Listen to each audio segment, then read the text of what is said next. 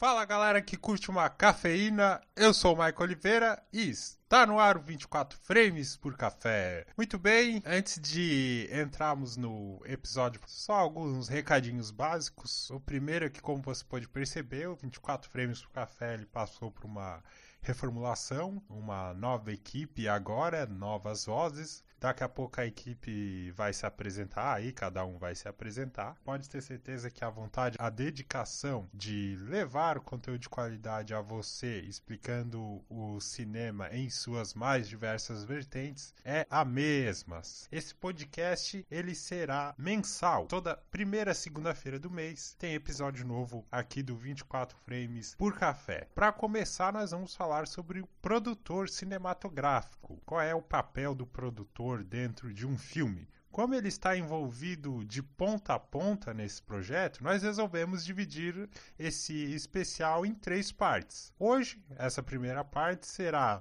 desenvolvimento e pré-produção, onde o produtor atua antes do filme sair do papel. A parte 2, que vai ao ar no mês que vem, ela será sobre a produção em si, a filmagem, né? Como que atua o produtor e a sua equipe dentro do processo de filmagem. E a parte 3, para encerrar, será pós-produção e distribuição. Muito bem, esse não é o único podcast do Bookstime Brasil. Nós temos o Caputino Cast que vai ao ar toda quinta-feira, sua temática variável, desde a nostalgia com seriados da SBT, a cultura pop, filmes, enfim, é uma temática bem variada aí. Nós temos o Expresso do Dia que vai ao ar às segundas-feiras, analisando livros, quadrinhos e mangá, um debate aprofundado sobre determinada obra. Temos o Nerd Rock Café, que é a playlist mais nerd do, da podosfera. Nós pegamos um tema da cultura pop e criamos uma playlist em cima, né, analisando todo o contexto. Nós temos episódios sobre os filmes da Marvel, temos episódios sobre as animações da Disney. Nerd Rock Café, bem bacana aí, fica a indicação. E o nosso próprio portal, bookstimebrasil.com.br, nós temos artigos, poemas, resenhas, entretenimento de primeira qualidade, né? Aqui na descrição do episódio aí tem as redes sociais, né, do Bookstime Brasil para você curtir, para você nos seguir e o nosso e-mail também, se você quiser mandar aquele feedback, o que, você está achando do episódio, o que, faltou, o que, não faltou, elogio, a crítica, está aí embaixo linkado. Fique à vontade. É isso, pessoal. Sem mais delongas, vamos à primeira parte do nosso especial sobre o produtor. E aí, galera que curte uma cafeína, está entrando no ar o 24 frames por café. Muito bem, pessoal. Estamos de volta aqui com o 24 frames. Esse podcast passou por ajustes, não estranhe aí uma voz nova. Eu sou o Michael Oliveira. E o que acontece foi o seguinte, quando o Kaique anunciou aí que precisava de ajuda para dar continuidade nesse projeto, eu acreditei que dava para pegar esse, essa tocha, esse bastão e, tocar o barco, pra, pra honrar aí o trabalho que o Mike, Iago e o Nelson estavam fazendo. E apresentando aqui rapidamente, eu fiz aproximadamente aí uns três anos de teatro. Nesse meio tempo aí eu conheci uma, uma galera que estava fazendo uma produção independente e nós ficamos muito amigos, inclusive um ponto importante para que eu aceitasse esse projeto era eles aceitarem também. E eles estão aqui hoje conosco para fazer parte do programa, a nova equipe daqui para frente. Vamos apresentá-los agora. Começando pelo Josué Genuíno. Josué, bem-vindo, sucesso pra gente. Se apresente, por favor. Fala galera, fala galera. Bah, é gratidão imensa tá tá fazendo parte desse projeto. Quando o Michael é, mandou a mensagem, tem uma proposta para ti. Não sei se vai dar certo ainda, mas quero, mas vou te dar uma resposta. Eu já fiquei ansioso. Era três dias, pareceu que foi três meses, e eu assim, e agora? Nós estamos aqui. Eu acho que vem numa mesma linha do Michael também, fiz uns três anos de teatro, é, inclusive com, com a mesma professora na Fundação Cultural.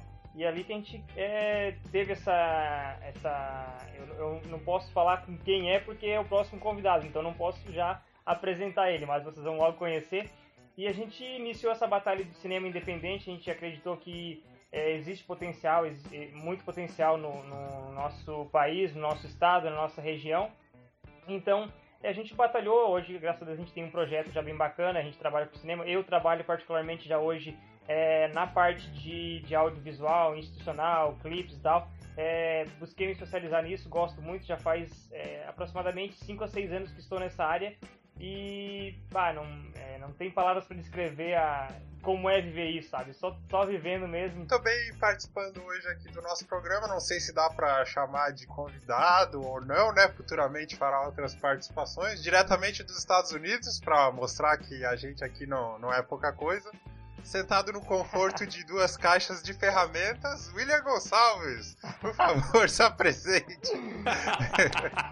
ai, ai, ai. E daí, pessoal? Meu nome é William Gonçalves, galera. Eu, eu fui convidado pelo Michael e pelo Josué para participar aí desse programa com eles. Uh, em primeiro lugar, eu tava assustado e ainda tô até agora, porque, como ele disse, eu tô sentado numa caixa de ferramenta aqui em casa, que eu tô pronto para me mudar, mas isso não vai impedir da gente chegar no, no que a gente quer, que é falar sobre o que a gente ama. Desde há seis anos atrás, sete, a gente já vem, eu e Josué, conversando sobre cinema. Desde pequeno eu fui muito ligado com teatro, sempre gostei da parte de atuação. E como a gente não achava muita oportunidade, por ser muito novo também, e, e pela falta de conhecimento da área, a gente acabou tendo que criar alguma coisa para estar tá dentro desse meio, que a gente vai falar um pouquinho depois. Acabou que eu conheci o Michael também, tive essa sorte, um baita de um ator, um cara muito responsável também, assim como o Josué. Eu nem tanto, eu sou o cara que gosta de procrastinar as coisas. Aprendi essa palavra há pouco tempo. Uh, mas tudo, tudo, a gente formou uma equipe muito legal e graças a Deus eles me, eles me convidaram para participar desse programa aí e eu fiquei bem empolgado. Nervoso, mas empolgado. Um, as minhas experiências são mais ou menos baseadas nas mesmas da deles. Hum, eu fiz um pouco de produção com, com o Josué, a gente trabalhou um pouco de produção, na parte de produção executiva. Uh, bastante coisa na área de atuação. Aqui nos Estados Unidos eu estou começando a trabalhar com isso na, só na parte de atuação agora. Tenho conhecido algumas produtoras, algum pessoal de, de filmes de Hollywood, é bem interessante. Não é aquele maior contato do mundo, mas a gente está entrando no meio aí e a gente vai tentar dividir o que a gente consegue aprender com vocês. Muito bem. É Aqui no 24 Frames nós já falamos sobre direção, sobre atuação, sobre fotografia. Uh, ainda voltaremos a esses temas, tem muita cancha aí pra gente explorar. Uh, nós estamos com a meta de sobrevivemos até o final do ano.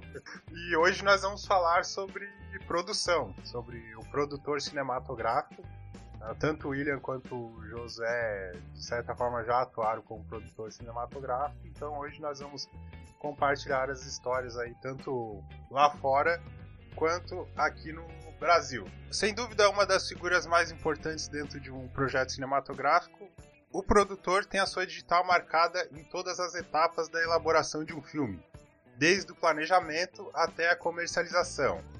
O produtor, e dependendo da escala do projeto, a sua equipe, são os responsáveis por dar as condições aos demais departamentos para que o filme seja concluído dentro do cronograma estipulado com o menor número de riscos possíveis e sem estourar o orçamento.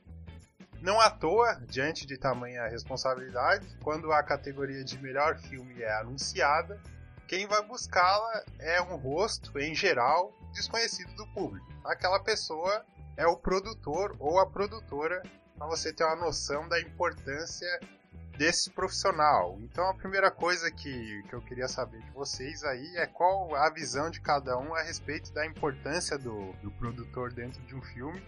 Se ele de fato é a figura mais importante dentro desse trabalho totalmente coletivo e como cada um enxerga aí o produtor no cinema. A gente vai trabalhar um pouquinho, vamos dar alguns exemplos é, do produtor existe uma grande diferença do produtor de cinema no Brasil é, com o produtor de cinema nos Estados Unidos.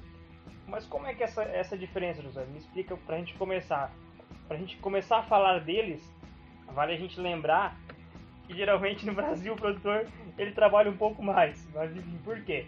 Porque há um, um grupo de. Ou seja, o produtor, a parte de produção de um filme nos Estados Unidos, em Hollywood, ela é dividida em uma equipe existe o produtor, é, o coprodutor, que geralmente a gente chama no Brasil como empresários, e existe o produtor executivo, que é aquele cara que só capta o dinheiro, e aí ainda existe o cara, o diretor de produção, que aí é ele quem é, faz a articulação dentro do set, nas necessidades, que a gente vai comentar adiante.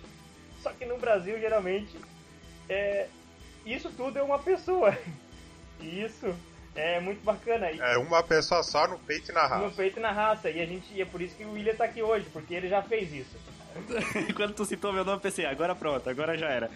Uh, é, em relação a, a, essa parte, assim, o que eu consigo perceber, comparando as duas situações, a minha realidade no Brasil, quando eu estava aí com vocês, do nosso projeto, e, e a realidade que eu vejo aqui, uh, eu não tenho muito como comparar as duas situações, porque as produções aqui que eu participei são de escalas bem maiores, mas também a gente vê qual a realidade para entrar uh, nessa área no Brasil. Quando, quando a gente estava no Brasil e, e, que a gente começou a trabalhar junto, uh, a gente teve bastante dificuldade, em primeiro lugar, para achar profissional qualificado e que tivesse interessado em, em, trabalhar em equipe. Essa foi a parte mais difícil. Qualificado que eu digo, não digo pessoas com talento ou pessoas que sabem fazer o trabalho. Eu digo pessoas que, vamos supor, com licença, qualificado pela lei, uh, que pudesse entrar nos projetos e ajudar a gente em união. Uh, eu percebi que foi mais fácil encontrar pessoas menos experientes ou pessoas com experiência que não estivessem uh, registrada de acordo com a lei uh, como produtor, que tivesse esse título, na verdade, para apoiar o projeto e para entrar de cabeça em algum projeto com a gente. foi muito mais fácil encontrar pessoas assim e a gente acabou eh, começou a trabalhar assim. O, quando a gente fala em produção uh, de cinema no Brasil e, e, a gente fala, ah, não, eu sou um produtor, uh, eles perguntam, tá, mas tu faz que tipo de produção? Produção, tu faz a produção executiva, tu faz a produção de set, tu faz que tipo de produção? E quando eles me perguntavam isso, eu dizia assim, eu sou de tudo um pouquinho, tudo um pouquinho. Uh, a gente acaba se tornando um pouco de, de de fotografia, por algum jeito a gente acaba se tornando, a gente se torna um pouco de figurino, a gente se torna um pouco de tudo.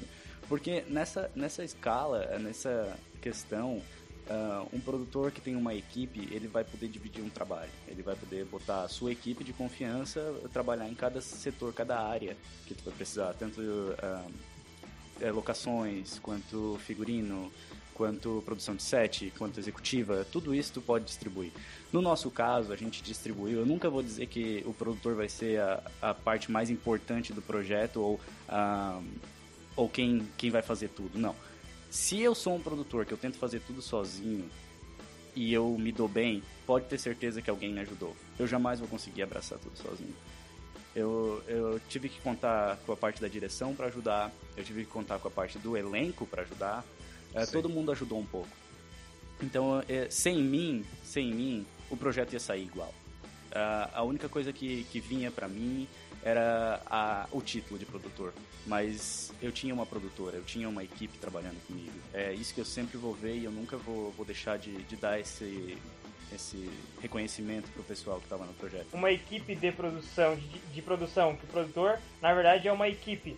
E no Brasil, é, a, a, dificuldade é maior. A gente sabe que não é o, o, ou seja, não é o futebol do Brasil, né? O cinema. Então, isso acaba que daí é, as coisas se limitam, são mais difíceis e tipo assim, às vezes até sem recurso, acaba que é, o produtor ele tem que pegar, é, ele tem que ser a equipe inteira, só que geralmente um produtor que se, que tipo assim, ah, o cara, ah, o produtor daquele filme foi o fulano de tal, oh, o cara foi bom porque o cara fez todas as áreas que lá nos Estados Unidos é, uma equipe faria, mas o cara não faz sozinho na verdade, né? ele só não tem pessoas com títulos é, recebendo, tipo assim, ah, por exemplo, um produtor ganharia, ganharia X e Y. Então aqui no, no, Brasil ele só ganha X, só que ele divide o X com uma equipe para que o trabalho aconteça da mesma maneira que aconteceria uh, numa produção lá fora, né? Eu acho que dá pra gente.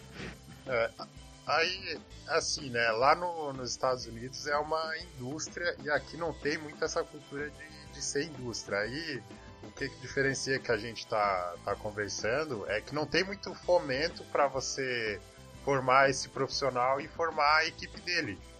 Então, aqui no Brasil ainda tem uma certa romantização do filme, que as pessoas colocam o filme embaixo, embaixo do braço e Sim. vão, né?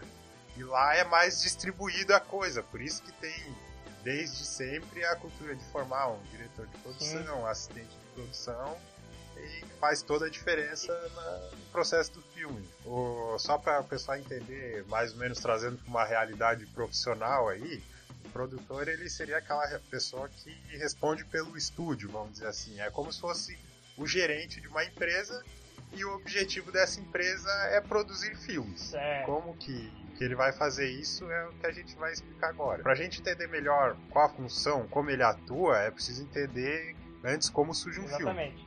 Sendo que existem várias formas dele sair do papel. Igual foi falado, o diretor ele pode apresentar um roteiro ou argumento para um produtor. O próprio produtor pode ter essa ideia e montar a sua equipe.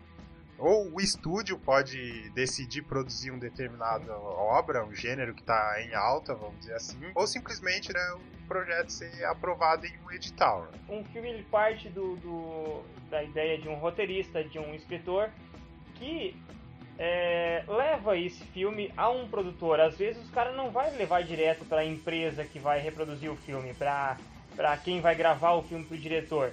É, o produtor é o cara que ele vai fazer o quê? Ele vai é, ele recebe uma pilha de propostas de, de filmes e tal. É, a gente tem exemplos, muitos exemplos de clássicos até, tipo é, como Homem-Aranha, que demorou anos para sair, Supernatural, 10 anos para sair porque não, não acreditavam. Por quem não acreditava no filme? A emissora não acreditava, mas a, o, o, o, Eric Price ele tinha, que é o, o criador, ele tinha o contato direto com a emissora? Não, quem tinha era um produtor e o produtor era que fazia a viabilidade do projeto. Então ele iria ver esse projeto aqui, bah, não tem, não é mercado agora para ele, não é mercado agora, esse ano não é bom para ele. Então tudo isso quem faz lá na, nos bastidores, que a gente às vezes nem sonha que isso acontece, tem o produtor envolvido. Então o produtor está envolvido há muito tempo do, do, antes de o filme começar, sabe? É, partindo de, disso tudo, depois, digamos assim, é a base estrutural. Por exemplo, eu, eu sou um, um roteirista, vou me, me pôr como um roteirista agora. E eu tenho um, escrevi uma história e tal. É, e muitas das vezes também tem essa questão de, de, o roteirista ser o próprio escritor, não necessariamente ele pegar o livro de alguém e fazer uma adaptação. Então, e o Michael é a, é a minha empresa hoje, é um estúdio que tem como produzir isso tudo, tem a equipe pronta. Só que para eu chegar até no Michael, eu preciso do William, que vai fazer a produção para mim.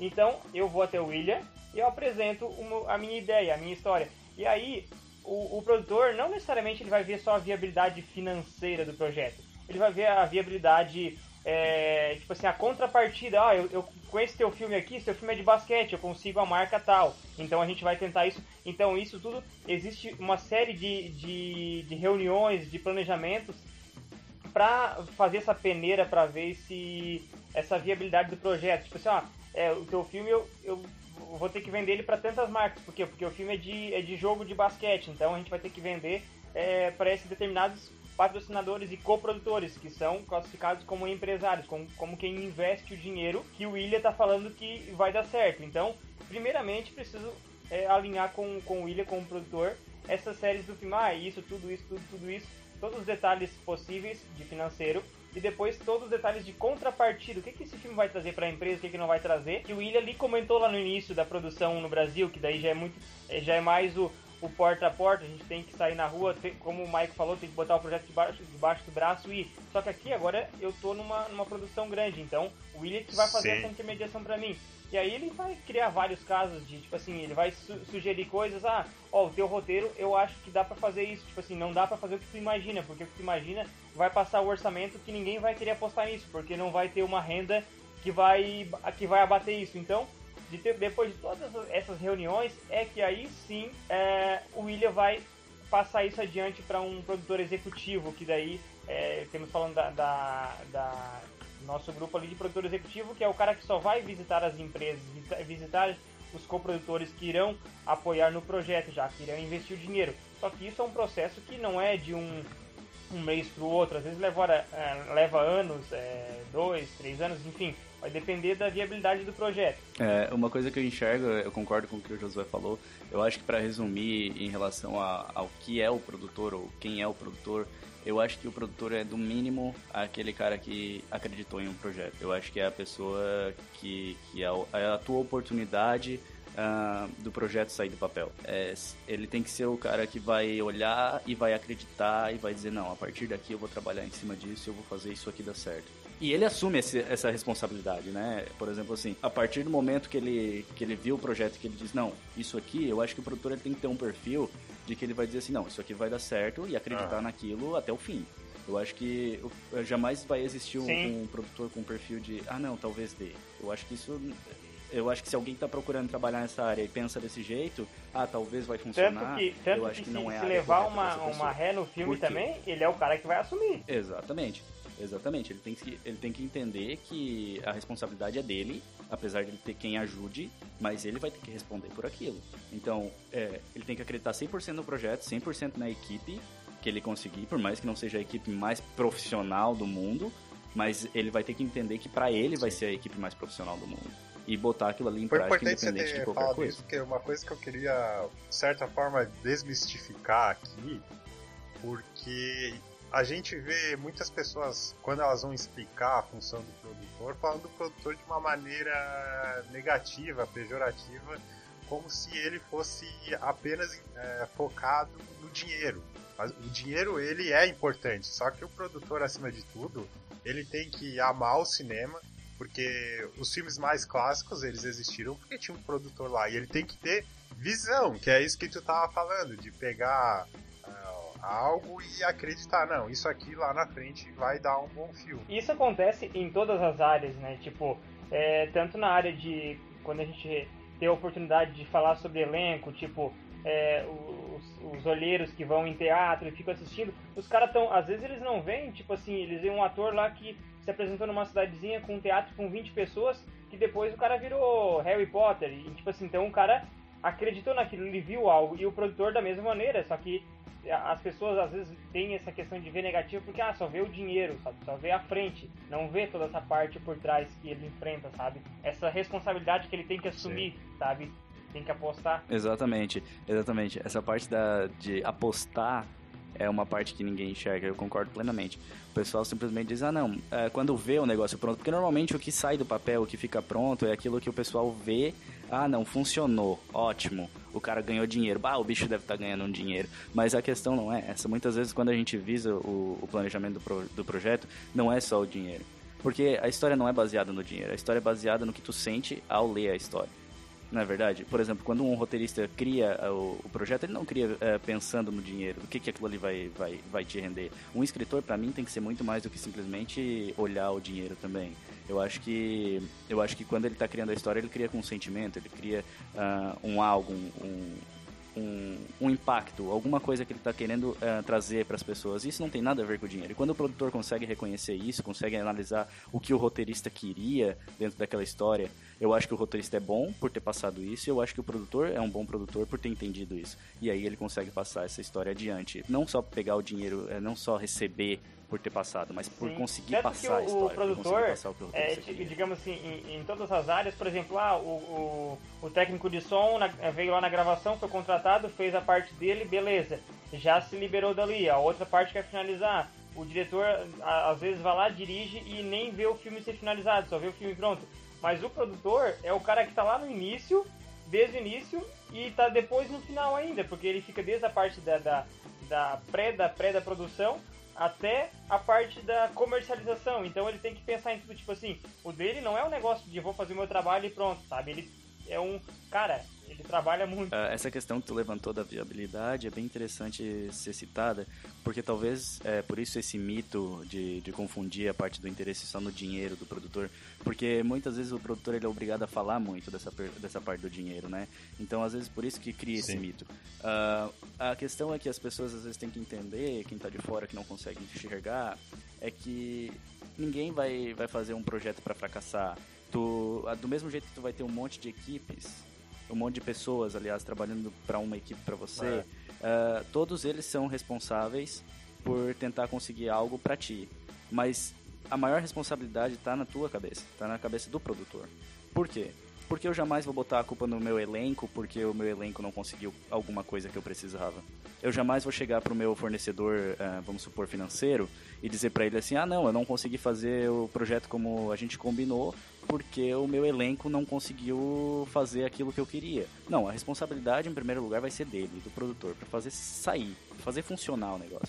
Uh, eu, quando eu consigo um, um, recurso, uma verba, uma locação ou qualquer outra coisa do gênero, eu, eu me dispus a dizer para a pessoa que eu ia conseguir resolver o problema dela se ela me ajudasse, certo? Se eu não conseguir, a responsabilidade é minha. Eu vou fracassar como produtor e automaticamente nenhum dos outros projetos eu vou conseguir viabilizar com essa pessoa de novo. Então, por isso essa preocupação na parte do dinheiro não é porque tem que gerar lucro porque o produtor quer ficar rico mas tem que gerar lucro para continuar funcionando novos projetos e continuar andando para frente, porque ninguém vai querer que alguma coisa ande para trás e vai conseguir continuar dando funcionamento nela.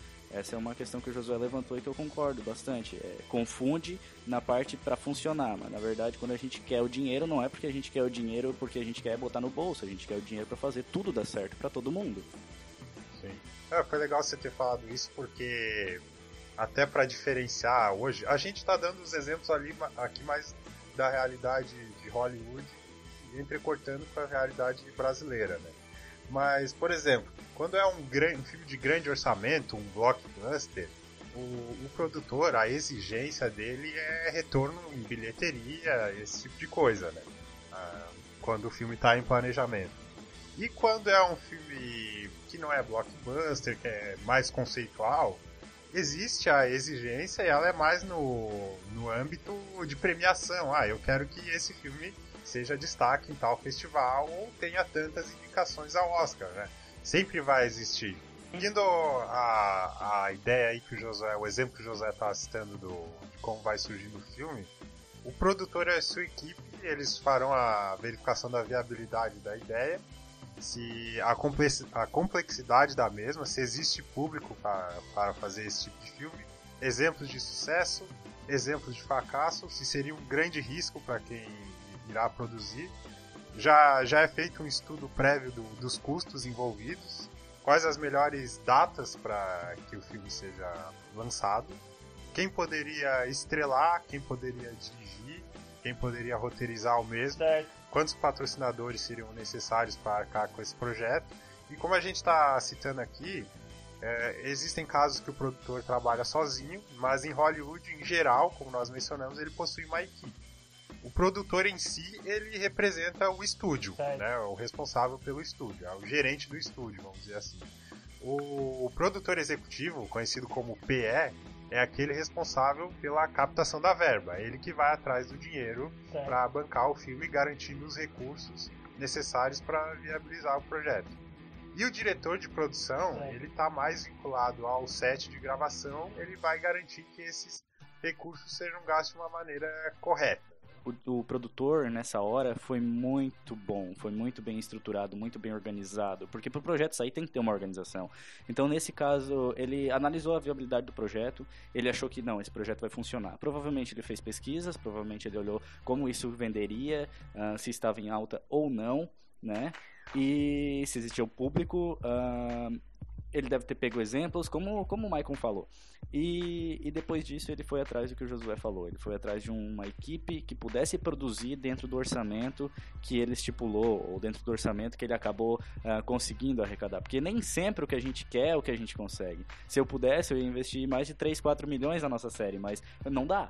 Não é a nossa realidade hoje. Até no Brasil é muito difícil para a gente conseguir a uh, confiança das pessoas para apoiar em função de outros projetos que entraram, pegaram o dinheiro e simplesmente desapareceram. Então, para a gente entrar nessa área no Brasil se torna mais difícil ainda por causa desse problema. Em relação ao roteiro, o produtor ainda. Ah, o produtor não interfere no roteiro, mas espera aí. Lá no início, o produtor prometeu que, por exemplo, é, no filme de Transformers, a Victoria's Secret tem que estar tá incluso no filme. Ah, ou seja, o contrato de, de contrapartida que o produtor executivo falou para ela, a marca dela tá dentro. Como é que a gente vai colocar isso no roteiro? Então, ou seja, até nisso o, o produtor, opa, ele vem cobrar. Não, não, pera aí, eu prometi pro meu cliente lá o seguinte, tá ligado? Então, é interessante lembrar que o produtor também está incluso nessa parte do, do, roteiro. Mas que a gente acha que ah, ele não vai escrever o roteiro. Não, mas ele vai ter que cumprir o que ele, que ele, o que ele prometeu lá no início, porque depois no final do filme ele tem que prestar contas disso. Já que a gente está indo nessa é. linha,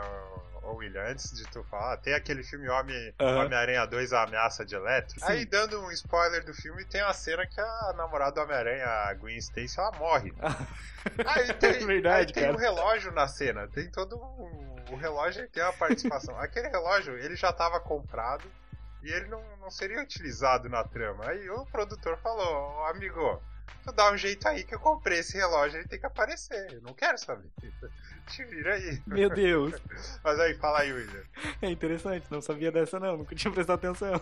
Eu, eu respeito muito uh, e sempre vou respeitar, isso é uma opinião minha, um jeito meu de fazer, de trabalhar.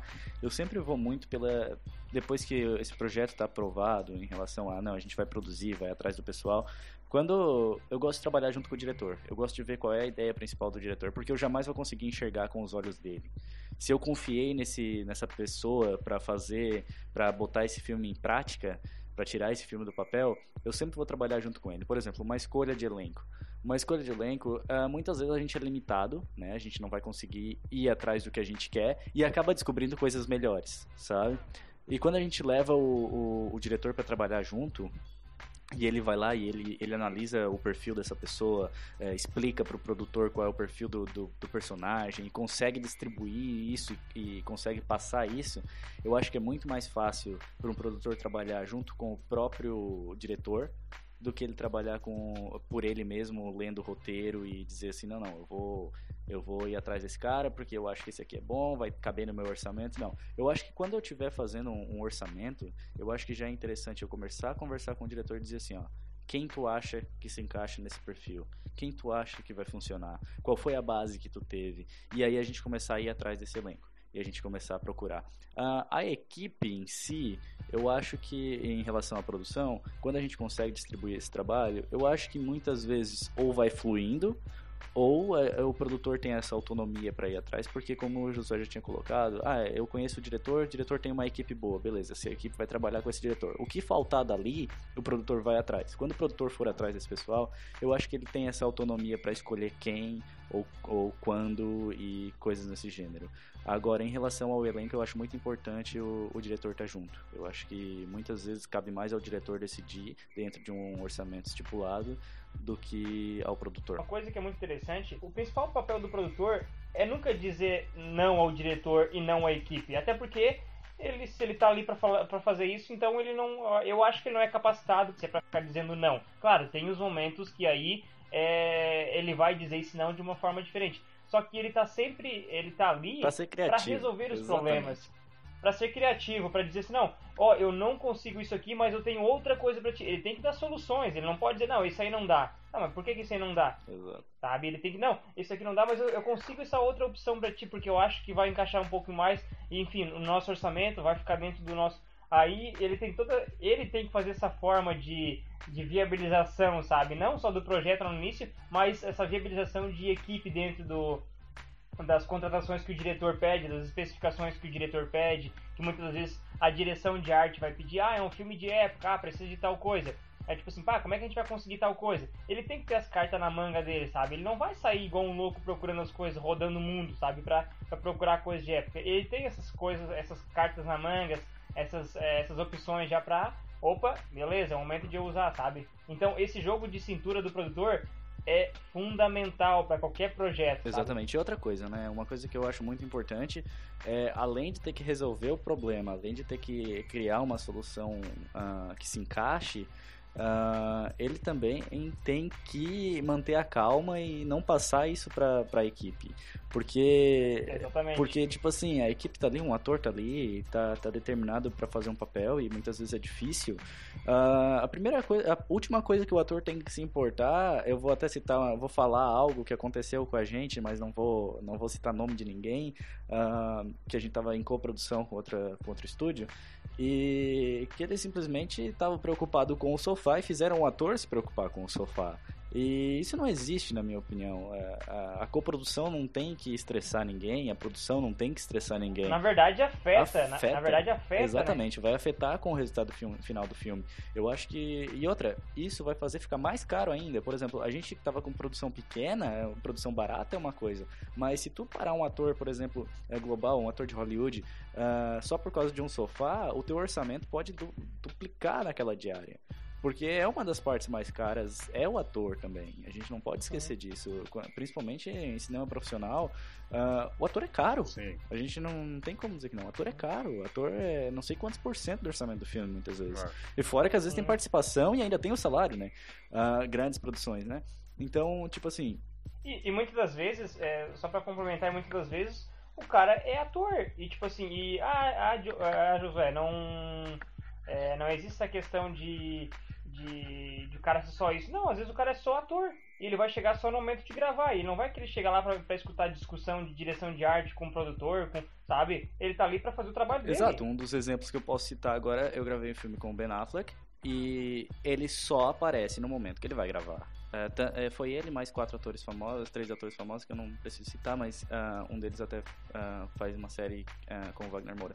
Uh, ele simplesmente aparecia no momento. Por quê? Como é que funciona o cinema americano uh, profissional? É, a gente tem a, várias categorias de atores, né? Quando a gente entra para a União dos Atores aqui, a gente tem várias categorias. Uh, existem atores que estão ali só para enquadramento de câmera, só para quando for para a hora de gravar, Legal. a produção conseguir deixar preparado. É, deixar é, no, no, ponto certo. Eles, exato, exato. Eles tentam pegar meio que parecido as medidas e tal, e eles colocam ele ali simplesmente pro momento de ajustar a câmera. O cara só faz isso. Ele que vai ficar no sol, ele que vai ficar. É esse o papel desse ator. Ele é um standing. Uh, que quando, em português é quando... se fode aí. É. Boa, Marco. Bem assim. Traduzindo aí pra galera. uh, e quando chegava o momento de gravar, ele simplesmente chegava os atores principais, iam fazer uma cena claro, os takes que necessitasse, né? Que foi até engraçado no. no eu, eu, acho que eu não posso. Eu acho que eu não vou poder falar agora porque o filme ainda não foi lançado e eu não posso dar spoiler do filme e eu assinei um papel dizendo isso, então eu tenho que ficar quieto. Mas aconteceu a situação de ter vários takes ali, ali o ator é obrigado a ficar e, e terminar o negócio. Mas enquanto não tiver tudo pronto, o ator não precisa estar tá Uhum. Ele não, não há necessidade. Então, isso que o Josué falou é, é uma realidade bem grande. Assim, o ator, muitas vezes, tem que ser só o ator. E muitas vezes, claro, existem vários e vários e vários projetos em que o ator é produtor, o ator dirigiu, como acontece muito no Supernatural. A gente cita muito Supernatural porque a gente é encarnado em Supernatural, né? Sim. Mas uh, isso existe bastante também.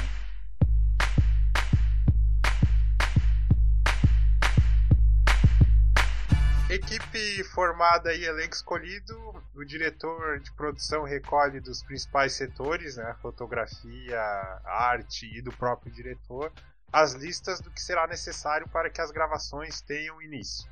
Durante esse processo, o elenco se familiariza com o roteiro, estuda personagem, faz laboratório, visita locações e etc. Aí eu queria, eu queria que vocês comentassem como que se comporta a equipe de, de produção né, durante esse processo em relação às não conformidades que, que vão surgindo. Como foi colocado antes, essa parte da, da locação e, e, e se alguma coisa der errado, é, como o exemplo do sofá, uh, eu, eu acho que é o seguinte, cara, é, tu tem o produtor ele tem que tentar fazer melhor, sempre. A gente teve uma situação que não conseguiu fazer, não conseguiu pegar uma das casas que o, o nesse caso o Josué estava dirigindo o filme, que ele queria essa casa para para cena, para fazer esse curta-metragem e acabou que a gente não conseguiu essa casa em função da coprodução não ter disponibilidade para gravar nesses dias que essa casa estava disponível. Então, o que que a gente fez? A gente foi atrás de uma melhor. Essa é a nossa ideia sempre, sabe? É, e sempre ver se o roteirista, como o Josué também era roteirista, uh, se ele aprova, né? É, houve aprovação, talvez pudesse mudar um pouquinho no orçamento, mas eu acho que se o produtor é, ele é bom, ele tem que trabalhar em cima dessa, dessa diferença sempre, sempre deixar uma verba extra para caso de emergência, né? Não trabalhar, é, não trabalhar no vermelho, né, cara? A gente sempre tem que trabalhar com, com cabeça. E em alguns projetos que a gente faz, tipo a série, a gente sabe que não é possível, porque é uma série voluntária e, e todo mundo ajuda, né? Não é só, só eu, só o Josué, só o Michael, é todo mundo, né? Então, Eu acho que é, existe sim alguma alteração de roteiro, muitas vezes eu acho que isso pode acontecer, mas a gente tenta minimizar ao máximo ou então fazer ficar melhor, sempre. Uh, em relação aos atores, eu acho que o Josué pode falar um pouquinho é, dessa mudança no roteiro, talvez o Mike também vai comentar, mas nessa parte de, de produção, locação, vestimenta, no caso figurino, essas coisas eu imagino que. Eu imagino, não, eu, eu tento sempre tentar fazer melhor do que era ou tentar dar uma adaptada sem mudar muita coisa e sempre ver se tem aprovação do roteirista ou do diretor. Pra, nessa questão da casa ali, eu tava mais pela idade da casa, que a gente queria uma casa mais antiga, e a, a casa inicial era, ela tinha 70 anos, eu acho, se não me engano. E aí ele me aparece com uma casa de 150 anos. Então ele não conseguiu a de 70, mas conseguiu a de 150. Então, tipo assim, é, isso é, é bom, porque, tipo assim, e acredito que, que é, um, é um ótimo trabalho de um produtor, às vezes, é, não só substituir, mas ainda, além de substituir, satisfazer o diretor a ponto de dizer, pô, que massa, cara, gostei, sabe? Porque tudo flui quando as coisas é, ocorrem bem no set, sabe? Quando começa, aquele velho ditado, quando começa torto ali é complicado, sabe? Tipo assim, já entra todo errado, é difícil é, tu ir querer se alinhar, não, vai alinhar no, no, não, não vai alinhar com o projeto Corinho. Tenta botar um parafuso antes. numa porca e botar ali atravessado para ver se entra. É, é, tipo assim, é umas coisas que então, então esses ajustes, esse, esse cuidado do, do produtor é muito interessante, sabe? E na questão dos atores tem bastante, só que como a gente comentou ali, é mais fica mais fechado já o, o, o, o produtor vai mais nessa parte da, da questão é, orçamentária mesmo, né, na questão de contratos e tal. Aí, aí tem toda a questão de às vezes tem, tem atores que fazem um determinado tipo de filme. É, eu também eu trabalho com dar um exemplo, eu trabalho com moda hoje e tem muito disso, de às vezes a gente fazer um comercial para X moda e a X marca e aquela marca, ó, tem contrato de comigo de tantos anos ou de tantos meses de não fazer nenhum comercial nessa linha. E aí, às vezes, tipo assim, por nada a pessoa vem pro set, passa no, no teste de elenco, e aí o diretor diz, pá, eu quero ela ali. Daí vai ver, ela tem esse contrato de exclusividade com outra marca. Então, aí o, o diretor, o produtor tem essa, essa dor de cabeça de resolver esses problemas, sabe? De tentar negociar com outra marca e tudo mais. Só que não tem tanto é, problema quanto no set. Por que, que eu digo no set? Porque quando envolve alocação e a direção de fotografia, aí que entra umas broncas bem, bem bronca pra ele. Vamos citar um exemplo, por exemplo, o filme do Regresso, filmaço.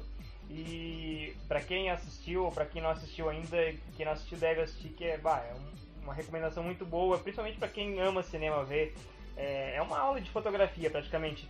E no filme eles rodam uma cena dentro da água que eu vi é, parte de entrevista dizendo que bah, foi uma cena de muito risco, a ponto de os caras quase caírem no, no na, na, na, na, queda que tinha na água e, e, enfim, acontecer acidentes mais graves, sabe? Tipo assim, não aconteceu acidente, mas se acontecesse seria algo grave. Ah, mas Joe, é, Josué, como, como que isso é, afeta o produtor? Por quê? Porque quando ele contratou o diretor de fotografia, é, ele teve que um equipamento específico. Ah, o filme vai rodar com um equipamento X, mas a gente vai colocar um equipamento na água, então há uma necessidade de seguro desse equipamento.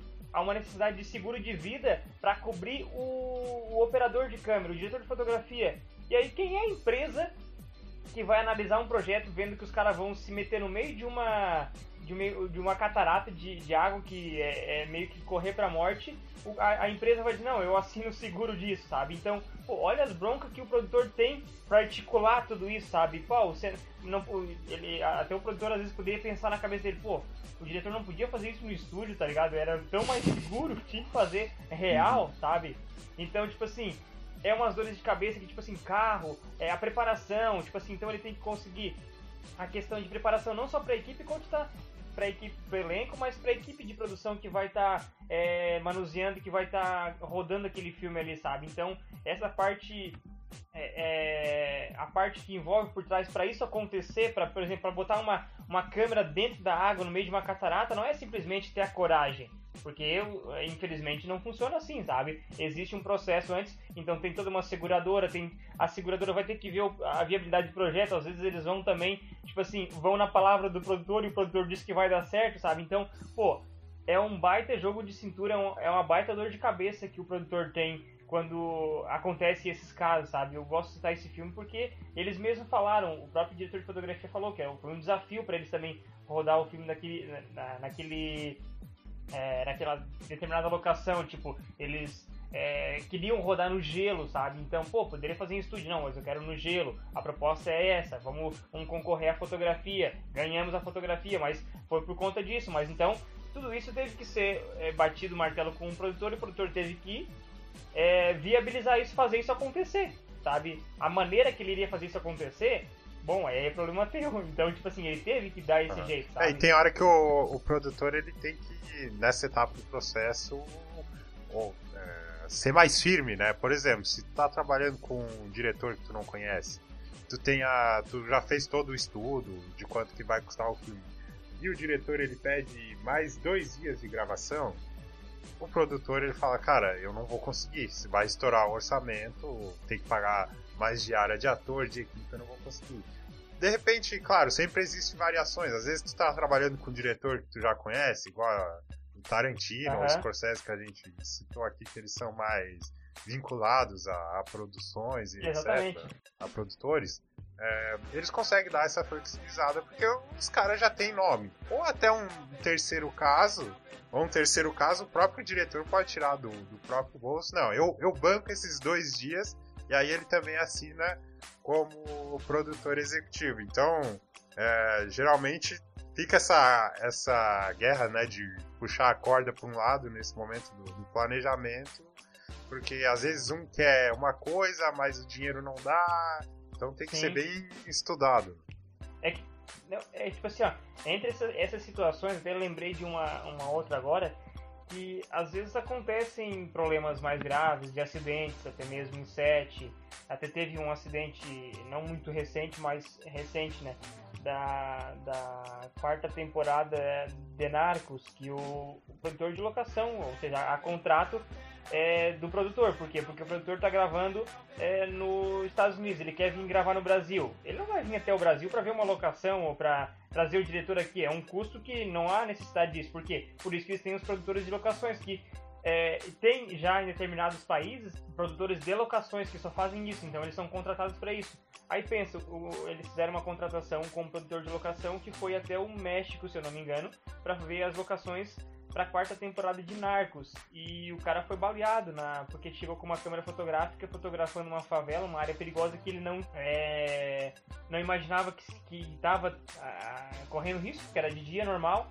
Não, não se identificou, talvez, não sei, não sei dizer o certo, né? Mas eu sei que o fato foi, o cara acabou morto, sabe? O produtor de locação acabou morto. Então, é, isso, para não implicar na produção, para não dar uma repercussão grande, mais uma vez o produtor deve ter um jogo de cintura muito bom, sabe? Tipo assim, de, é, de conversar com a empresa, enfim, tentar agilizar isso para que não prejudique o projeto, sabe? É, a gente teve, viu que no, no, no Rambo 4 também aconteceu um, um dublê morreu, sabe? Então, tipo, como é, segurar as pontas no momento de estar numa gravação tal, finalizando as gravações e acontece um acidente trágico desse. Como segurar as pontas, sabe? O, produtor é o cara que, pô, todo mundo vai olhar para ele e vai dizer, sabe? E agora?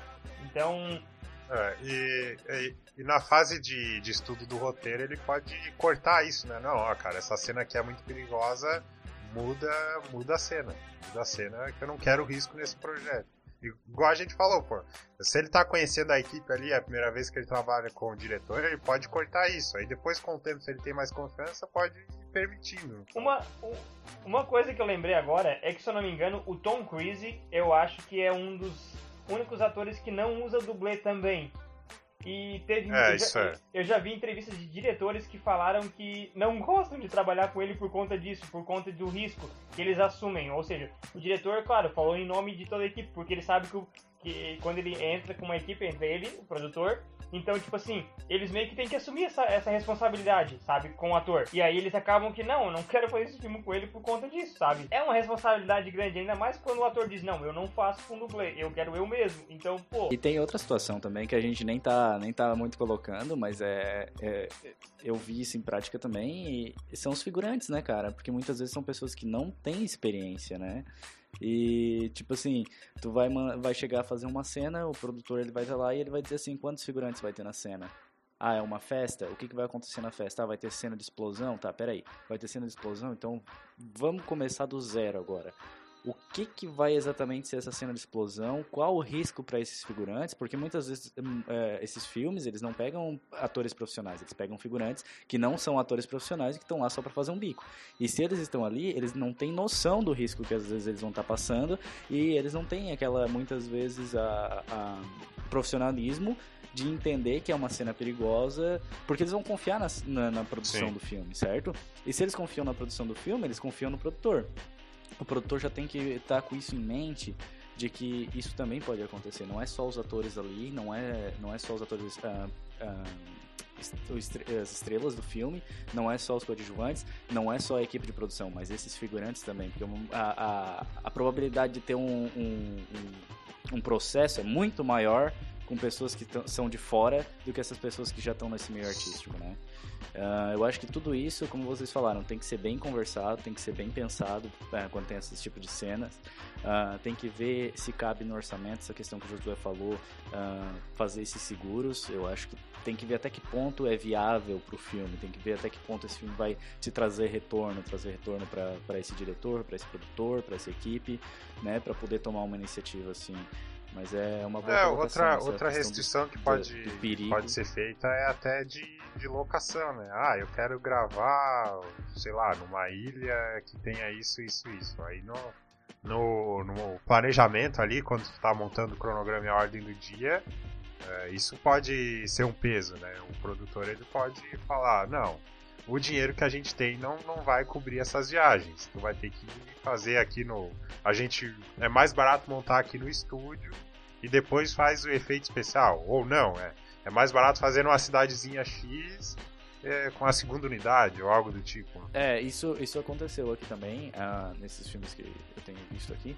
Uh, eles, eles fazem muito isso, de usar a segunda unidade de gravação para poder uh, baratear, talvez, o custo ou alguma coisa do gênero e, e não trazer toda a equipe principal para uma cena que não vai ser tão grande, não vai ser tão uh, importante para o filme, digamos assim, né? E mas que eles consigam fazer a cena de qualquer maneira como diretor. Talvez essa seja essa parte que, que o Mark tenha falado, que vai virar esse jogo de cintura do produtor para conversar com o diretor e com a equipe, né? Ó, é o seguinte, a gente vai fazer a cena que tu quer. Eu tava olhando, dá mas tu não vai poder estar tá lá. Porque existe os auxiliares de direção também, que às vezes vão fazer, que são pessoas de confiança, um segundo diretor, que vai estar tá lá no lugar do diretor principal do filme para fazer cenas que não são tão importantes para o filme. Então, talvez para baratear o custo, muitas vezes isso também pode ser conversado. Né? Aqui não, não, não funciona tanto, tanto assim. Mas aí na, na indústria de Hollywood funciona bastante, né? Isso de, por exemplo, é, como tu comentou ali do, do filme do Participasse com Ben Affleck, tipo, ele, ele trabalha com, com ele só a, a, unidade do diretor. Só que a unidade secundária trabalha com outros atores. Então, tipo, assim, os caras estão gravando ao mesmo tempo, no mesmo dia, sabe? Outras cenas. Por isso que às vezes os filmes, tipo assim, já demoram tanto, a gente acha que demora tanto um filme de um ano de gravação, de produção e tal, e mais um ano de, de pós-produção. Agora imagina se o diretor fosse acompanhar tudo isso, sabe? O orçamento que não, que não sairia do, do as custas do produtor depois em relação a isso, sabe? É, é aquela, é aquela história, né? Eu acho que assim como tudo, uh, pro cinema também, tempo é dinheiro, né, cara? E tipo assim, se tu consegue matar duas coisas em um dia ou em duas semanas, por que, que tu tem que matar em oito semanas, né? Porque é toda uma organização, todo um processo de locomoção, isso atrasa. Então, nessa parte da, da indústria de Hollywood, eles têm essa condição de ter várias equipes de produção para trabalhando com um único projeto. Normalmente, sempre vai ser mais de um estúdio, mais de uma produtora gravando. Então, eles acabam fazendo isso. No nosso caso, como tu, tu colocasse, né, Josué? No Brasil, às vezes a gente não vai conseguir, principalmente num nível de produção mais baixo, ter, tanta, ter tantas unidades para trabalhar, tantas produtoras. No início desse nosso podcast, a gente comentou sobre que na, nos Estados Unidos existe, existe uma equipe de produção, né? Que é produtor, produtor executivo, diretor de produção e coprodutor. E aqui no Brasil, geralmente eles fazem isso, só que está surgindo uma, umas novas empresas que que vieram para auxiliar isso os produtores, que são empresas especializadas em captações de recursos. Quando saem os editais, várias oportunidades que o governo lança de, de ter acesso a esse recurso, tem empresas que estão fazendo a parte de produção executiva, que é só a inscrição, escrever o projeto e fazer de uma forma que fique mais fácil, mais acessível para aprovação desse projeto, sabe? Então a gente já vê aí uma, uma opção, tipo assim, a gente vê um crescimento já, sabe, na, na indústria. É, que, pode, pode ficar uma indústria futuramente, né? Você ter as opções de, de cada etapa do processo procurar as empresas certas para te auxiliar. Toda essa questão, né, de, ah, como como surge um filme, tu pega uma ideia, tu leva pra frente, um produtor assume, contrata a equipe, etc e tal, isso tá tudo na teoria, o filme não, não saiu do papel. E nessas reuniões é montada o que seria a ordem do dia, né? Que como vai funcionar as gravações de um filme. Não necessariamente precisa ser na ordem que o filme é exibido, né? Sim. Eu queria que vocês falassem um pouco sobre isso, o que que, tem, o que, que consta, o que, que é a ordem do dia. É, a ordem do dia é montada juntamente com a direção e, e, com as direções do filme, na verdade, né? Então, depois de tudo é, programado já, ah, bom, os figurinos já estão encaminhados, as locações já estão pré-definidas, às vezes definidas, na verdade, digo pré-definidas porque algumas locações às vezes vão ter que ser construídas, só que vão ser rodadas daqui um, três meses, então necessariamente elas estão pré-definidas, não estão prontas ainda. Né? Uh, e aí começa, tipo assim, junta, juntamente com o produtor, eles vão sugerindo as datas, a, a, marcando a, dias de gravações, com quem, qual elenco, qual a equipe, onde é que vai ser. Aí tudo isso eles têm que fazer um estudo antes, tipo assim, ah, a, temperatura, é, vai chover no dia. Se chover no dia, o que, que vai acontecer? O produtor tá lá para dizer qual é o plano B, e se o plano B der errado, ele tá lá com o plano C, enfim já é uma parte que tá, opa, é uma parte, digamos assim, de um pouquinho de descanso da equipe, tipo assim, ah, agora vamos botar aqui no papel para ver o que, que tá faltando para começar. Que aí quando o bicho, é, quando começar o bicho pega daí. Então, tipo, essa é uma parte que é mais planejamento de tudo que eles vieram trabalhando até agora, eles começam a colocar no papel para se executar, sabe? É como se fosse um roteiro, só que é um roteiro executivo, digamos assim, um roteiro de funções. Uhum. Seguindo, seguindo eles, a partir daí, todo aquele trabalho que foi feito, como tu falou, vai ser colocado à exposição para todos que vão participar dessa gravação, para todo mundo entender como vai funcionar aquelas diárias ou, ou se preparar para aquele, aquele. Todo mundo falar a mesma língua, né? Exato, onde todo mundo vai conseguir falar a mesma língua, exatamente todo mundo vai se entender. Essa parte o produtor também tem que entrar, às vezes com um pouquinho mais de pulso firme, para poder cobrar um pouquinho que isso aconteça nesse determinado prazo, para que Exatamente. não tenha nenhum problema em relação a esse orçamento, em relação até a funcionalidade do filme, porque lembrando, não apenas pelo dinheiro, mas pela obra final, que todo mundo tem que trabalhar junto para que essa obra final saia, né, finalmente termine e tenha o sucesso que está previsto, não só financeiro, mas. Uhum. É, e ela não, ela não precisa ser necessariamente na mesma ordem do filme, né? Ela não precisa seguir a cronologia. Por exemplo, você tem uma cena. Você tem uma casa, por exemplo, e do, no, na linha do tempo do filme tem cenas no, no, início do filme e no final do filme, mas quando você for montar a ordem do dia, você vai lá só uma vez. Isso, é, a gente, Exatamente. a gente vai sempre tentar colocar isso de uma maneira mais funcional, né? Uh, vamos supor, eu vou fazer 73 uh, ah, takes de um, em uma determinada locação, como tu falou. Eu não vou precisar ficar indo lá uh, gravar uh, 10 takes, ir embora e daqui três semanas eu já passei em outro lugar, gravei, vou levar todo o meu equipamento lá e vou gravar lá de novo. Não, né? A gente vai tentar sempre matar tudo necessariamente, uh, o que precisa, uh, no mesmo espaço de tempo, né? Enquanto a gente for lá uma vez, faz tudo o que pode fazer e aí vai para outra locação e resolve. É por isso que é por isso que funciona, é, que existe a ordem do dia e as decoupagens de cena, né? Que é tipo, a gente vai rodar é, cenas aqui que, tipo assim, é, vai se passar no início do filme, há 10 anos atrás, e depois vai se passar nos dias atuais. Então, pô, vão vir duas vezes na locação? Não. O produtor já diz, não, a gente tem tantas diárias para gravar lá, vamos rodar tudo lá. Aí, tipo assim, então a equipe já tá preparada para saber que, ó, no dia 1 a gente vai gravar a cena que se passa 10 anos atrás, então a direção de arte já monta tudo ou vice-versa, na verdade, daí isso vai parte da, da produção estar tá sempre atenta. Não, peraí, se, se a gente vai gravar dias atuais agora, grava dias atuais primeiro. Por quê? Porque para 10 anos atrás a gente vai ter que desmontar tudo, mudar tudo e depois refazer tudo de novo para gravar. Não, se já tá pronto, já começa por aqui. Então aí que tá, às vezes um filme tem muita, muita passagem de tempo, de ah, vai para lá para 10 anos, volta para 20. Então, tipo assim, o que, que fica mais viável gravar? Aí eles vão estudar isso, sabe, junto com a direção de arte, que daí vai definir isso. E aí o, e o diretor juntamente, é claro, E aí eles montam esse cronograma de gravação, a, a ordem do dia, a decupagem das cenas, que é, é a, a, cronologia de, de que takes vão ser rodados, sabe? Ah, vamos gravar um take aqui agora. Então, tipo, é, gravamos um take dentro da casa, depois leva a câmera pra rua e depois volta pra dentro de casa. Não, o produtor vai dizer, não, cara, grava tudo dentro. Enfim, ele não vai chegar a ponto disso porque o diretor que está à frente disso, ele é responsável por isso, ele tem ciência disso. Mas caso isso acontecesse, é como o Ilha comentou, o produtor é o cara que está ali o tempo inteiro. De, tipo assim, ó, é, no Brasil ele é o tempo inteiro, mas geralmente nas produções de Hollywood tem o diretor de produção, que daí é o que assume esse cargo, que é a mando dele, mas fica ali, ó, o tempo, ó o tempo, a gente está encerrando o tempo tem que rodar outra série, enfim, cobrando para que o filme, é, para que o cronograma não seja só uma ordem do dia para a pessoa olhar, ah, que legal, não, para que aquilo Isso. realmente funcione, é. sabe? Uhum. E, esses, e esses produtores de, de set, normalmente eles têm que responder ao produtor executivo, que uhum. é o uhum. cara do dinheiro, né? O Sim. cara que vai atrás da verba. É, outra coisa que que a gente que é interessante comentar é que dependendo do tamanho do estúdio, se o estúdio for gigantesco, como Disney, como a Warner agora, que foi comprado por um grande grupo, ou a própria Fox, né, que foi absorvida pela Disney, que será, né, futuramente formalizado esse negócio, a equipe de produção pode ser bem maior, né, até, isso afeta até no surgimento do, do filme, tem aquele cargo que é o produtor criativo, que ele só vai atrás de histórias novas pro, pro, pro estúdio produzir, e também tem aquele produtor que é responsável só pela. É um negócio que a gente não falou aqui, né, ainda, né? A gente falou de passagem.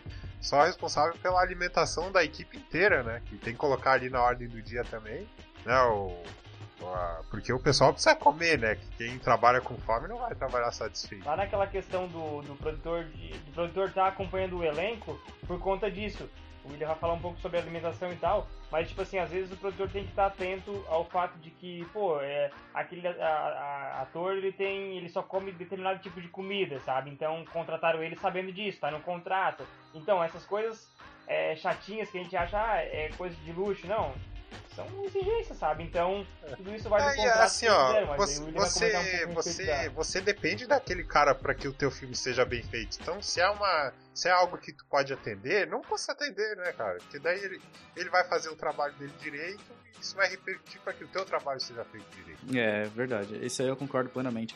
Essa questão de, de às vezes, é, uma coisa que eu percebo assim, ah, quando o ator já é um ator reconhecido, é muito mais fácil dele conseguir. Até a gente vai falar sobre os atores outra hora, provavelmente, mas bem rapidinho, porque entra em relação à, à produção. Uh, é muito mais fácil de tu ir, ir, ali fazer o que o ator exige, entre aspas, né? E quando é um ator é, menos conhecido, muitas vezes tu acha que isso é, é ah, não, ele tá exigindo demais. É, gente, eu penso assim, para que tudo funcione, como, tu, como o Michael falou, depende de cada um. Então, se tu puder fazer tudo para que todos estejam satisfeitos, faça. O resultado vai ser muito melhor, muito mais rápido, muito mais fácil, muito menos sem estresse. E eu acho que todo mundo está trabalhando por um único objetivo. De novo, eu volto a repetir.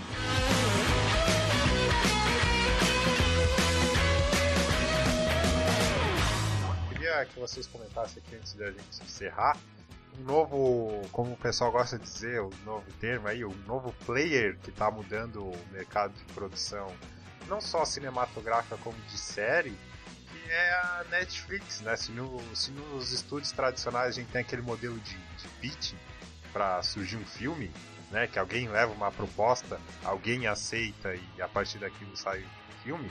O, a forma do Netflix tem o algoritmo dela, né? E uma coisa que eu até estava conversando com o José outro dia, que uma das vantagens, entre aspas, que eles estão trazendo aí, é uma renovação de elenco, que de certa forma acaba é, diminuindo o custo do orçamento. E não atingindo a proposta final, né? A gente tem um grande exemplo aí da série que estourou do, do, nada, digamos do nada não, porque, enfim, é, os caras trabalharam muito bem. E a La Casa de Papel, quem conhecia os atores, sabe? Tipo assim, então, não, ou, ou melhor, é, deixa eu reformular minha, minha frase. É, não são atores de Hollywood, não são atores famosos. E não, não foi por isso que a série não foi um sucesso. Não. É, é a série do catálogo mais assistida e não é de Hollywood, sabe? Então, isso a gente vê uma renovação muito grande, sabe? Uma transformação assim gigantesca. É, é, essa questão, né, esse filme que eu fiz com o Ben Affleck era, era produção da Netflix. Uh, na verdade, foi um, isso, foi um projeto que outra, outra indústria bem grande de cinema de Hollywood estava uh, apostando e eles acabaram colocando de lado. É, foi algumas das informações que eu peguei, eu até posso, eu, eu dei uma confirmada, mas eu não sou 100%, mas eu sei que a produção é da Netflix, porque o meu contrato estava escrito que era produção da Netflix. Uh, mas o que eu ouvi falar é que uma outra produtora grande de, de Hollywood ia fazer esse filme e eles acabaram colocando o projeto de lado. Uh, provavelmente alguém apresentou para Netflix, ou a Netflix, como o Michael falou, deve ter alguém que vai atrás dessas coisas. Uh, e eles encontraram esse projeto e arriscaram produzir esse projeto. Eu acho que, como o Michael falou uh, e o Josué, a Netflix eles estão dando muita oportunidade para muita gente, não só para uh, eh, atores que não são tão conhecidos, mas para produtoras pequenas. Também, exato, pra, exato. Para né, para pequenas pequenos escritores, pessoas que estão com ideias. Eu eu tô achando assim, eu acho que é uma nova oportunidade, um jeito que eles estão modificando o mercado sem atrapalhar, sabe? Porque muitas vezes chega as pessoas, vamos supor em um ramo de fotografia ah, vou colocar meu preço lá embaixo para pegar cliente. E, e, a Netflix não tá fazendo isso. A Netflix ela não tá simplesmente botando conteúdo mal produzido. A Netflix está produzindo, tá realmente produzindo filme, realmente produzindo série e de qualidade, botando novos rostos, novas pessoas para trabalhar e que tá ficando excelente o trabalho. Eu acho que só tem a crescer cada vez mais e eu, eles tanto eles apoiam o mercado de Hollywood também, porque a gente sabe que existem produção de Hollywood da Netflix, como eles apoiam pequenos uh, produtores também. É isso que eu acho muito legal da Netflix, é, ele é bem uh, misturado. Eu acho bem interessante. Eles não eles, eles, a imparcialidade deles é, o, é, o, é a chave do negócio, né? Tipo, eles ah, não, não vou investir. Tipo assim, tanto que a gente já tem é, tem bastante conteúdo brasileiro lá, até mesmo independente, sabe? É, no catálogo da Netflix, bah, isso é, de uma certa forma motivou muita gente a continuar produzindo, sabe? Ah, opa, vamos fazer pra, pra um dia a gente chegar lá também, sabe? Exato. É, e legal que deu uma modificada no mercado, porque, por exemplo, ah, eu tô. Eu sou produtor, eu tenho material aqui, não deu certo na Netflix. Abriram outras opções, tem a Amazon, tem outras aí que não tem no Brasil, mas nos Estados Unidos aí que o William tá, tem, tá surgindo muito serviço de streaming. Muito. Eu, só eu tenho três.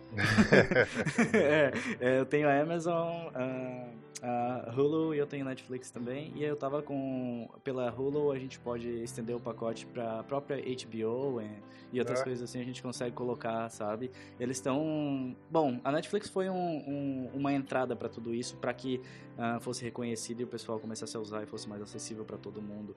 Eu achei muito legal. Muito legal mesmo. E a Disney vai vir com dela também em 2019. Bom saber, mais um. Mais uma é, conta. Ô, oh, Jesus. Um. Mas é, é legal que é acessível, né, gente? É. É baratinho. Mas dá, o ruim é que se ficar muita opção, né? Aí fica caro.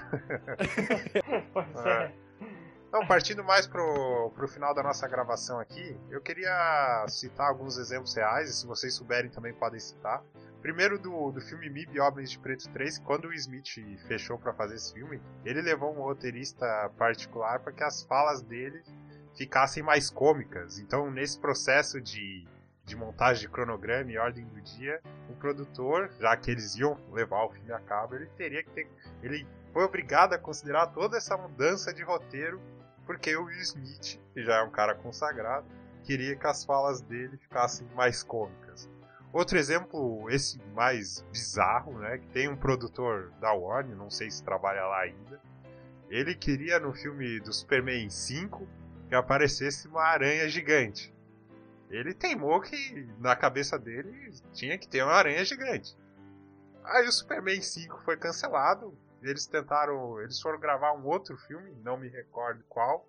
Esse produtor estava envolvido. Aí o que, que ele exigiu do roteiro? Uma aranha gigante. O filme foi cancelado.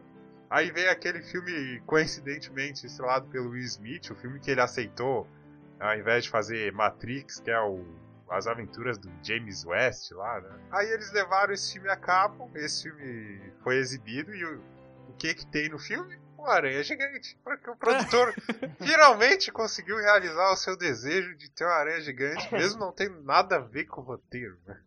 A série Lost do ator, até comentei com o Mike esses, esses dias, é, do ator Josh, bah, eu esqueci, um que faz o, o Valentão lá, ele foi, e aí ele foi pro teste de elenco para fazer, o personagem do médico. E chegou lá e ele esqueceu o texto na hora do, de passar com o diretor. E esqueceu e vai, ficou bravo. E pegou e se levantou e chutou a cadeira na frente do diretor no teste elenco e saiu bateu na porta. E aí o. o ele, aí depois o, diretor assim, eu quero esse cara no, no elenco, e eu quero esse cara pro outro personagem que a gente ainda não tinha. Então, tipo, é, essa questão às vezes de. de, de claro, é uma, é um, não envolve tanto a questão da produção, mas são fatos interessantes acontecem, tipo assim, às vezes, pá, a gente tá quase rodando o filme e não tem o um elenco pronto ainda e tá focado em, em achar elenco para um filme, para um personagem e acaba que tu encontra para outra coisa já sendo para aquele personagem, sabe? Já aconteceu isso com nós na série, a gente tá é, procurando personagem para um ator e vir encontrar para outros, para outros que a gente, ou seja, que seria um problema futuro, a gente já consegue resolver agora, sabe? Por conta de um, de um teste de elenco, de um casting. E foi o que aconteceu, porque ele ficou bravo, ele ficou raio, é, chutou a cadeira na frente do diretor, o diretor, pô, eu quero esse cara naquele outro personagem que a gente vai ter que achar ainda. Então, ou seja, eles já adiantaram um processo em um único teste, sabe? A única coisa que eu percebo uh, em alguns filmes que tem a ver com alguma história, mas não tem nada a ver com coisa de produção e nem nada disso,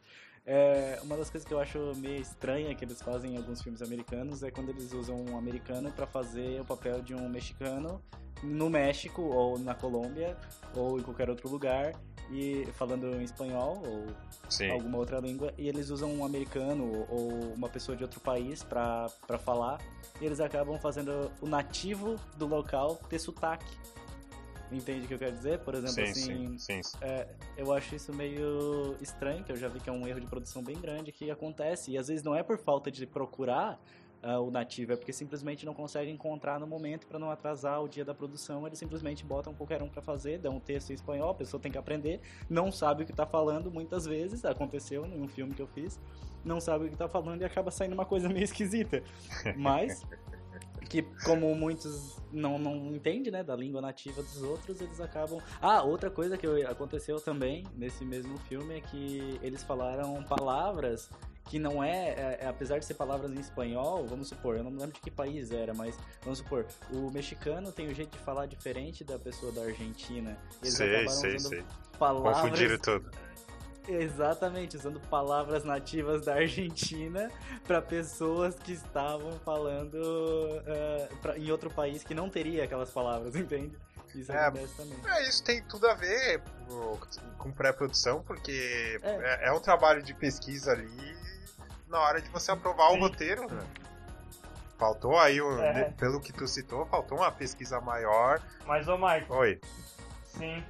Pode falar. Mas isso aí isso aí, isso aí, esse problema e muito mais, a gente vai estar tá conversando na, na, no, no, próximo, que vai ter muita coisa que acontece que a gente acha que ah, a produção vai para lá, tá tudo certinho, tem o roteiro tudo prontinho, o produtor é. descansa agora um pouco, mas aí. A ordem não, do dia tá pronta.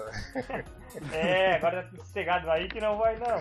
É. Vai, vai, dar, vai dar grande. Ah, então, esse, essa parte 2, igual a gente tá falando aqui, não vai precisar nem de pauta pra seguir, né? Até, o, que, o que fazer boa. quando tu chega no local a tua câmera não funciona? É.